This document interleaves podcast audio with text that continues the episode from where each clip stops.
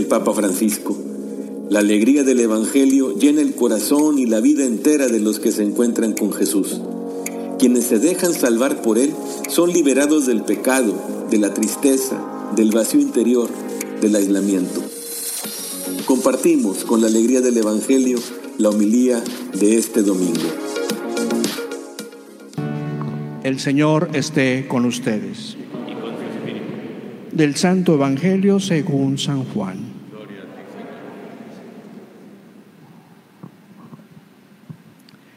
En aquel tiempo Jesús dijo a Nicodemo, así como levantó Moisés la serpiente en el desierto, así tiene que ser levantado el Hijo del Hombre para que todo el que crea en Él tenga vida eterna. Porque tanto amó Dios al mundo que le entregó a su Hijo único para que todo el que crea en Él no perezca, sino que tenga vida eterna. Porque Dios no envió a su Hijo para condenar al mundo, sino para que el mundo se salvara por Él. El que cree en Él no será condenado, pero el que no cree ya está condenado por no haber creído en el Hijo único de Dios. La causa de la condenación es esta Habiendo la luz, venido la luz al mundo, los hombres prefirieron las tinieblas a la luz, porque sus obras eran malas. Todo el que hace el mal aborrece la luz y no se acerca a ella, para que sus obras no se descubran. En cambio, el que obra el bien conforme a la verdad se acerca a la luz para que se vea que sus obras están hechas según Dios. Palabra del Señor. Sentados.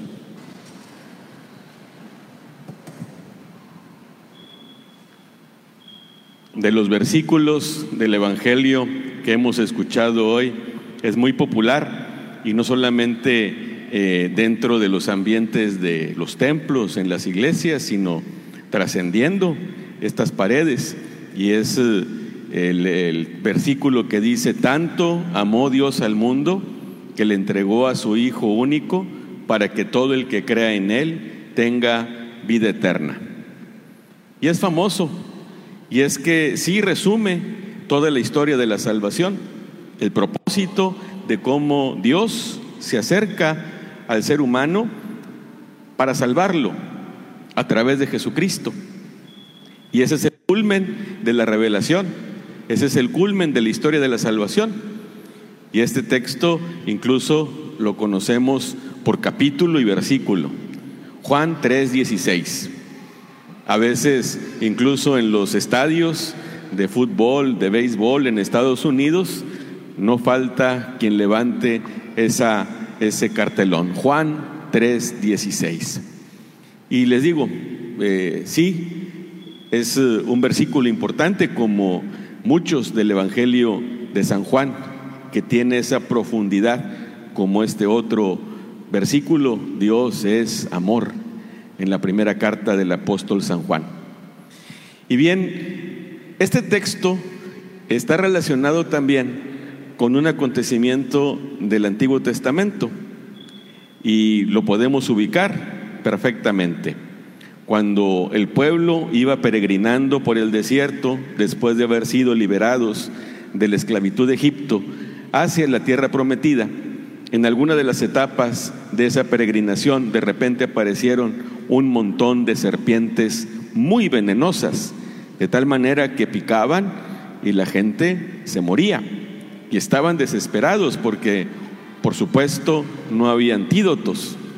Entonces Dios manda a Moisés a hacer una serpiente como las que se aparecían de bronce y que la levantara sobre un palo.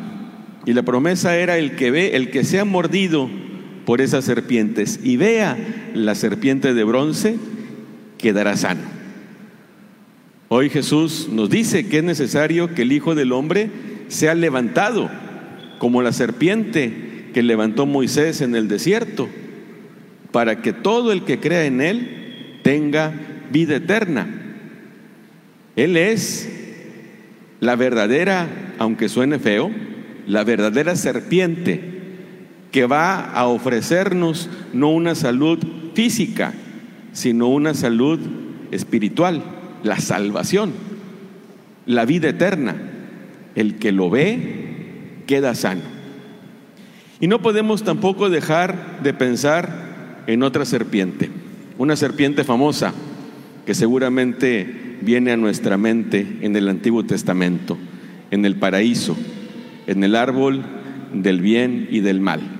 La serpiente que habla a nuestros primeros padres, con engaños los seduce y hace que coman del fruto. Y con ese fruto, con esa desobediencia a Dios, entra la muerte en el, el pecado en el mundo y con el pecado entra la muerte.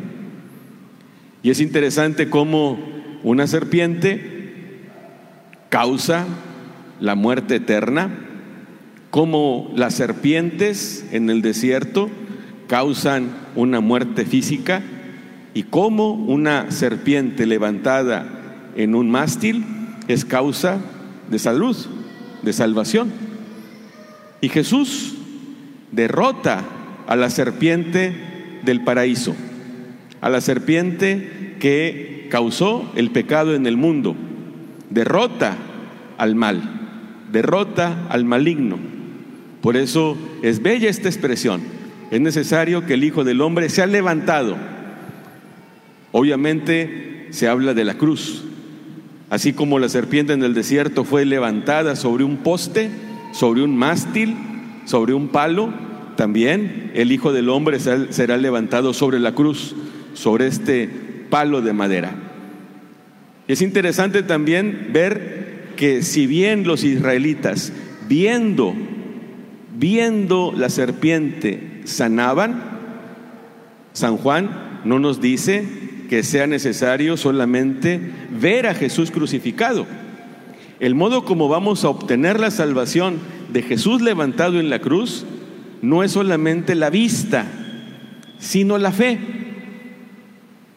para que el que crea se salve, para que el que se acerque a Jesús levantado en la cruz obtenga la salvación a través de la fe. Y a través de la fe es entonces como se hace eficaz la fuerza de la salvación y podemos obtener vida. Y eso no puede ser fruto sino del inmenso amor que Dios nos tiene. Tanto amó Dios al mundo, que nos dio a su Hijo único, para que todo el que crea en Él no perezca, como Adán y Eva, como los que mordieron las, serpientes en el desierto, no perezca, sino que tenga vida eterna. Es muy interesante cómo podemos ir conectando todos estos pasajes en la Biblia y encontrar el sentido profundo de las palabras que hoy hemos escuchado.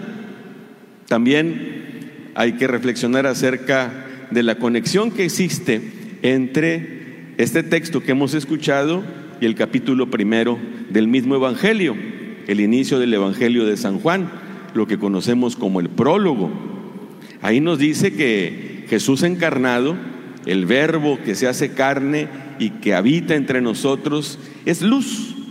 Hoy también la palabra de Dios nos habla de esa luz, pero es una luz que es rechazada por las tinieblas.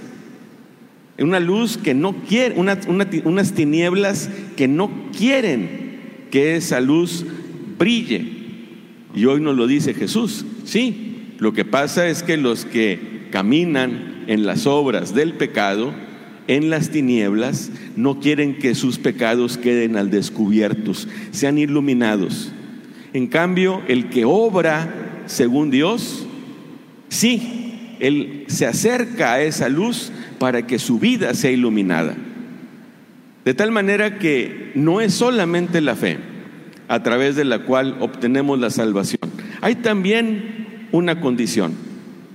Sí, la fe, pero manifestada en las obras unas obras que no sean de tiniebla, sino que sean de luz. Que no nos avergüencen, que no mantengamos escondidas, sino que las abramos, obras según Dios. La palabra de Dios pues nos invita básicamente a estas dos cosas. Nos invita a la fe y nos invita a que nuestras obras no sean como las que hemos escuchado en la primera lectura, nuestras obras no sean como la de nuestros primeros padres, nuestras obras no sean como esos hombres que rechazan la luz y permanecen en las tinieblas, sino que nuestras obras estén iluminadas por esa luz que nos ofrece Cristo. Contemplar pues a Jesús crucificado es o incluye no solamente, repito, la vista, sino la fe y las obras. Estamos ya a 15 días de que inicie la Semana Santa, estamos ya muy próximos a que reflexionemos acerca de los misterios que nos obtienen esta salvación. Ya estamos en la recta final de la cuaresma, aún es tiempo pues, hoy la palabra de Dios nos invita claramente a que pidamos a Dios que fortalezca nuestra fe y que a través de la conversión también nuestras obras vayan siendo luz. Vamos a pedirle estas dos cosas pues al Señor este domingo, habiendo escuchado su palabra, habiendo sido iluminados por ella, pidámosle que fortalezca nuestra fe y que ilumine nuestras obras.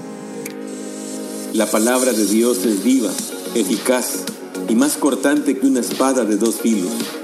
Ella penetra hasta dividir alma y espíritu, articulaciones y médulas, y discierne las intenciones y pensamientos del corazón. Dios nos bendiga a todos.